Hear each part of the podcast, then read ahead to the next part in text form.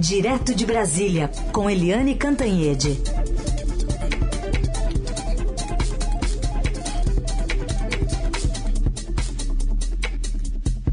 Oi, Eliane, bom dia. Bom dia, Heisen. Bom dia, ouvintes. E aí, Eliane, mandaram parar as máquinas do tratoraço, né? Pois é, mandaram parar as máquinas, mas não foi à toa, não. Foi uma decisão do.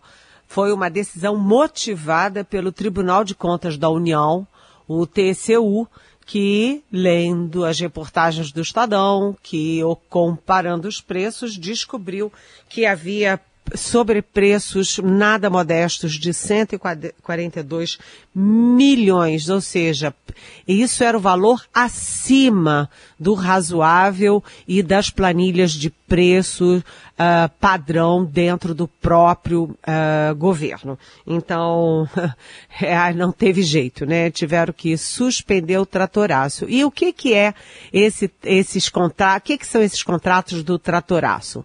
São assim, tem um orçamento secreto que vai para deputados e senadores que podem fazer uso da verba como bem entendem.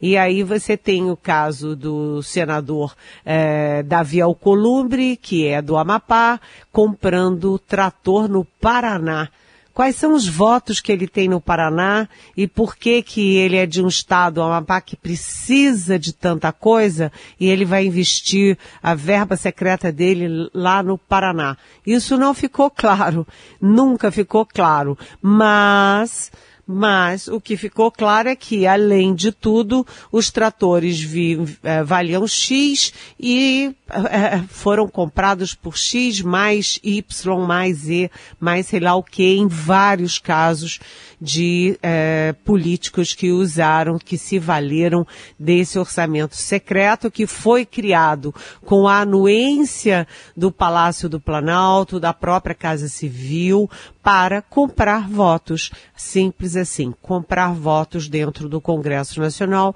a favor do governo Bolsonaro. Então, vai se comendo pela borda.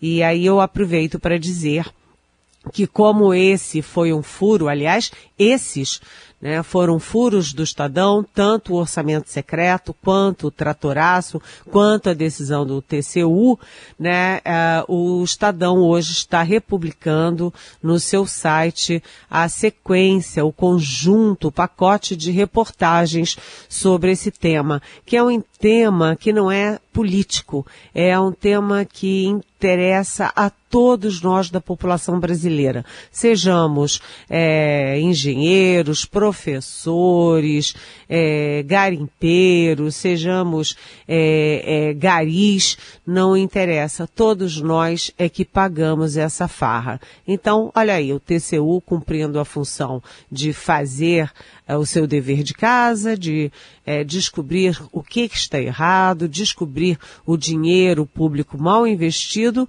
e o governo federal sendo obrigado a acatar o alerta do TCU. Heisen. Muito bem. Toda, todas as reportagens, então, estão disponíveis para o ouvinte rememorar esse esquema todo. Mas temos outra notícia do dia, né, Eliane? O Estadão está mostrando hoje também que o, o programa aquele Casa Verde Amarela, que é o novo nome do Minha Casa Minha Vida, está ali meio que parado, mas por outro lado tem um programa habitacional com facilidades para policiais. Pois é, é outro furo do Estadão, estava no site ontem, uh, e é inacreditável isso, porque, primeiro, uh, a crise é uma crise de toda a população brasileira. A gente sabe que muita gente perdeu sua casa, que está no olho da, da rua, está sem emprego, está sem renda por causa da pandemia, dos efeitos da pandemia e por, pelos efeitos da própria economia. Junto a pandemia com economia rateando é, é fogo, né? E, hum, e esse programa que é que é o ex Minha Casa Minha Vida, que o, o presidente Bolsonaro rebatizou como Casa Verde Amarela para tirar o símbolo do PT e criar um símbolo para ele próprio, tá andando devagar ali a passos de tartaruga. Mas o governo cria é, alíquotas bem bacanas, juros bem bacanas para um programa específico para facilitar a compra de casa própria para policiais.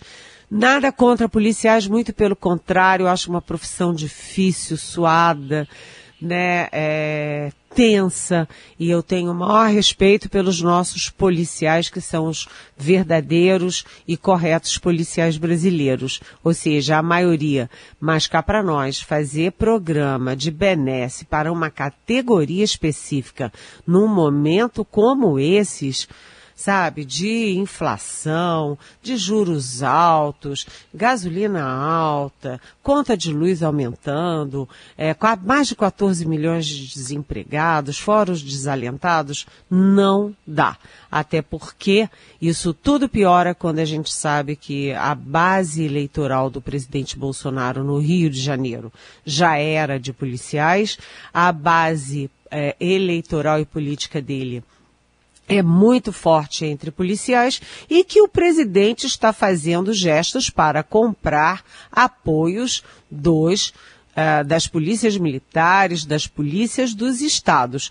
E a gente lembra que o Major Vitor Hugo, que foi líder do governo e que tem acesso direto ao Palácio da Alvorada, ao Palácio do Planalto, é amigão do presidente, ele já fez inclusive um projeto que foi um projeto meteórico. Foi apresentado e no mesmo dia foi retirado pela gritaria contra. Mas era um projeto que retirava o controle dos governadores sobre suas polícias para dar esse controle ao presidente Bolsonaro. Ou seja, o Bolsonaro tem planos eh, de compra de votos de policiais militares, de votos, de apoio, de sabe-se lá para o quê.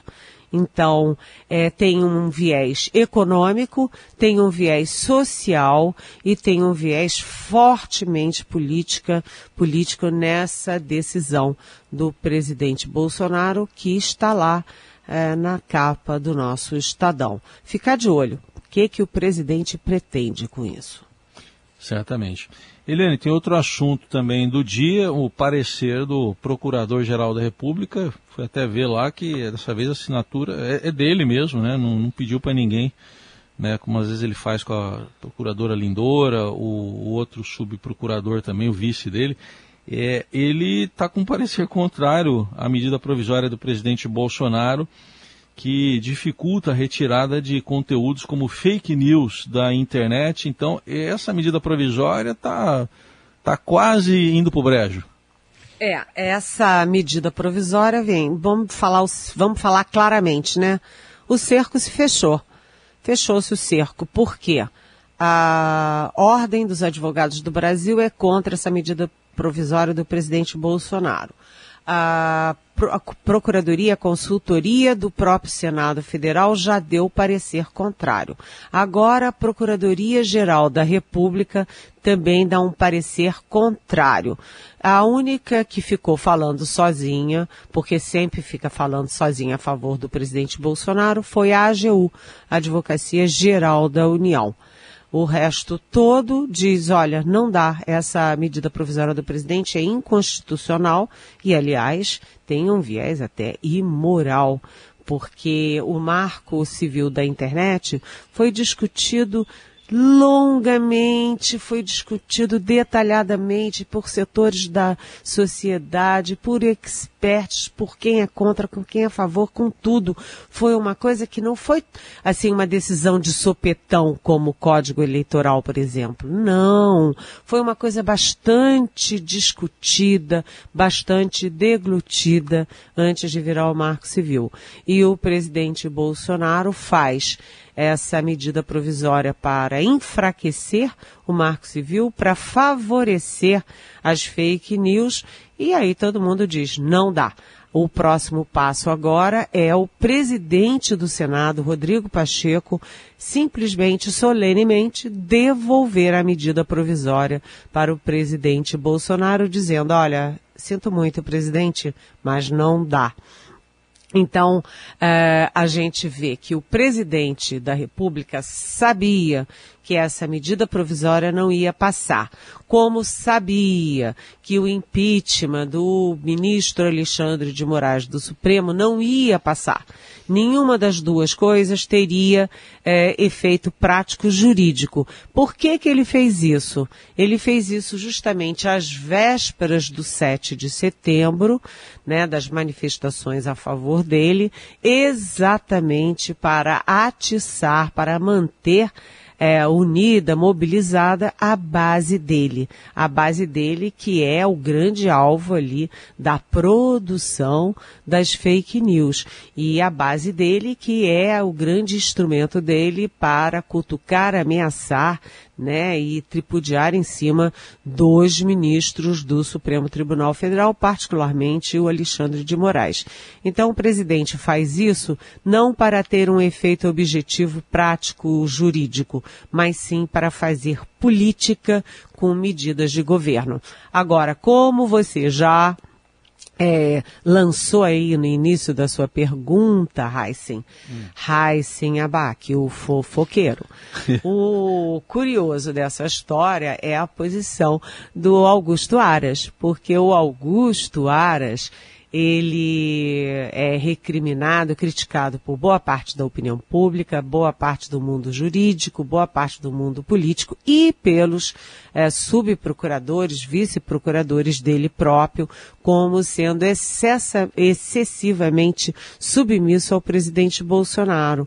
Mas veja, ele, ele deu duas tacadas que não tem nada de submissão. A primeira foi o voto dele, que foi bonito, foi até é, emocionado ali contra o marco temporal das reservas indígenas, que o presidente disse que se não fosse aprovado seria um caos para a agricultura. Mas o Aras discordou do presidente e disse que é uma questão de justiça com as nossas populações ancestrais. Agora, o Aras também, como você disse, ele não delegou para a vice-procuradora, para o, o vice-procurador, não. Ele próprio assinou essa, essa, esse parecer contrariando o presidente Bolsonaro no caso da MP das, é, das fake news ali do marco civil da internet. Ou seja, depois de indicado para um segundo mandato na PGR, depois de ser aprovado na sabatina e aprovado pelo plenário do Supremo, o Augusto Aras está cumprindo aquela profecia de que ele seria mais independente. A conferir. Eliane, agora há pouco você comentou aí o programa habitacional para policiais, é a Mariá, nosso ouvinte, quer saber o que, que você acha de propor vaquinhas dos contribuintes para ajudar famílias de policiais mortos. É, uh, o problema é esse, né? Os policiais mortos realmente são uma responsabilidade do povo brasileiro. Se eles, se eles morreram em missão, se eles é, morreram é, para salvar pessoas, para cumprir sua missão, eles precisam ser muito bem tratados, sim. E aí não é vaquinha do povo brasileiro. Isso é uma responsabilidade do Estado brasileiro que é sustentado pelo povo brasileiro. Maria, eu sou a favor. Agora, você ficar criando programinha de casa própria para uma categoria que é base do presidente, que o presidente tenta capturar tirar dos governadores para que ele possa manipular a vontade dele, aí já é muito mais complicado, viu, Maria? Bom, e o Maurício Mendonça ouviu você falar do procurador Augusto Aras e pergunta: é, parece que ele acordou de uma profunda letargia. Será que para limpar a barra junto aos ministros do, do Supremo? Ele pergunta qual a explicação e aí já embute uma outra, se tem alguma notícia sobre o André Mendonça, que não é parente dele, que foi indicado para o Supremo. Oi, Maurício. Olha, é, primeiro, sabe que essa guinada do Augusto Aras não é surpresa em Brasília. Já estava sendo esperada antes mesmo dele ser aprovado no, no, no Senado Federal. Já estava sendo esperado que ele fosse agora mais incisivo, mais autônomo, mais independente, e ele está confirmando essa expectativa. No caso do André Mendonça, que fria que esse moço se meteu, porque ele tem que ficar fazendo juras para o presidente Bolsonaro, juras para os evangélicos, juras para os ministros do Supremo, juras para os senadores e nada acontece. Ele jura tudo para todo mundo e não está indo para lugar nenhum. O presidente Bolsonaro indicou o André Mendonça, mas o presidente Bolsonaro é o pior cabo eleitoral do André Mendonça, porque exige dele que ele abra as sessões do Supremo com uma oração, ele que é pastor evangélico. Onde já se viu isso, o Estado é laico, como é que você vai abrir a sessão do Supremo com uma oração? Então você vai ter que ter é, oração de é, babalorixá, vai ter de padre é, católico, vai ter que ter é, oração do, do espiritismo, de tudo, né? Do judaísmo, dos é, é, muçulmanos, enfim.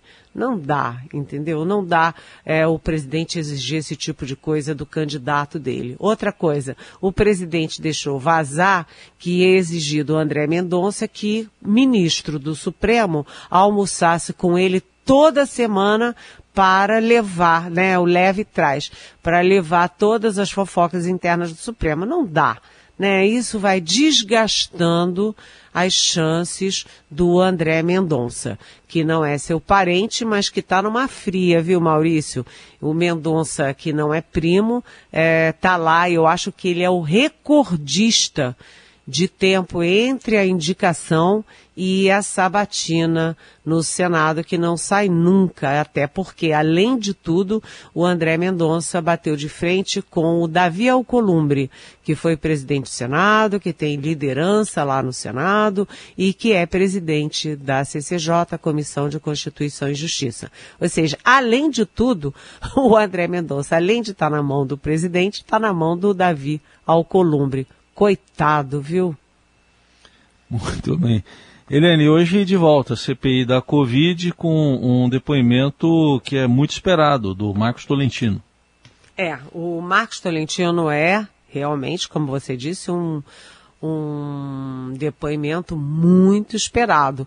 E olha só como é que é tenso isso. Ele fugiu uma vez, fugiu outra, fugiu outra, entrou no Supremo e conquistou o direito de ficar calado, mas mesmo assim continuou fugindo, até que a Justiça Federal do Distrito Federal ontem avisou que se ele não aparecer por bem, vai ter que aparecer por mal, porque ele agora está sujeito a condução coercitiva para depor na CPI.